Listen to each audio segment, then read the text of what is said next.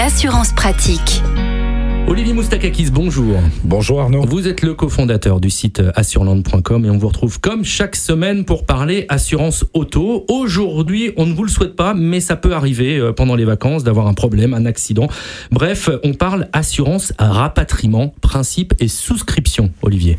Alors l'assurance rapatriement, il faut distinguer en fait deux cas de figure. Hein. Celle qui concerne les personnes et celle qui concerne par exemple un contrat d'assistance automobile. Donc pour ce qui concerne les personnes, le rapatriement peut être souvent inclus dans les garanties par exemple d'une assurance voyage, de votre assurance habitation, santé ou carte de crédit, hein, si vous avez payé votre déplacement avec une carte de crédit. Donc généralement, quels sont les frais qui sont pris en charge? Ben, Les frais de transport qui sont nécessaires au rapatriement de l'assuré en cas de maladie ou d'accident, l'intervention des secours, les frais d'hospitalisation, le rapatriement médicalisé ou en cas de décès malheureusement le, rapatriement du corps de l'assuré dans son pays d'origine, le rapatriement d'urgence de l'assuré euh, si par exemple vous subissez la perte d'un proche pendant que vous êtes à l'étranger, ça peut être aussi inclus dans le contrat qui vous est proposé. Donc il faut bien vérifier quelles sont les conditions et surtout quelles sont les exclusions du contrat, quels sont les montants garantis, ce qui est garanti, ce qui ne l'est pas, et si aussi il y a une franchise, ce qui est souvent le cas dans ce type de contrat. Donc là, on s'est intéressé aux personnes, et si on s'intéresse dans le cadre du contrat d'assistance hein, euh, qui est proposé pour les, contrats automobiles,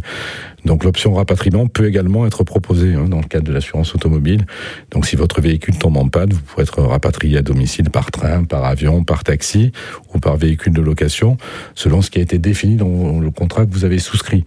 Donc de la même façon, il y a une garantie assistance dépannage qui inclut souvent l'envoi d'une dépanneuse, le remorquage de la voiture, le prêt d'un véhicule, le rapatriement du conducteur et des passagers, les frais d'hébergement temporaire ou le rapatriement des bagages et des effets personnels et potentiellement aussi parfois les frais médicaux s'il y a eu des blessés. Olivier Moustakakis, merci beaucoup pour tous ces précieux conseils. On vous retrouve euh, la semaine prochaine.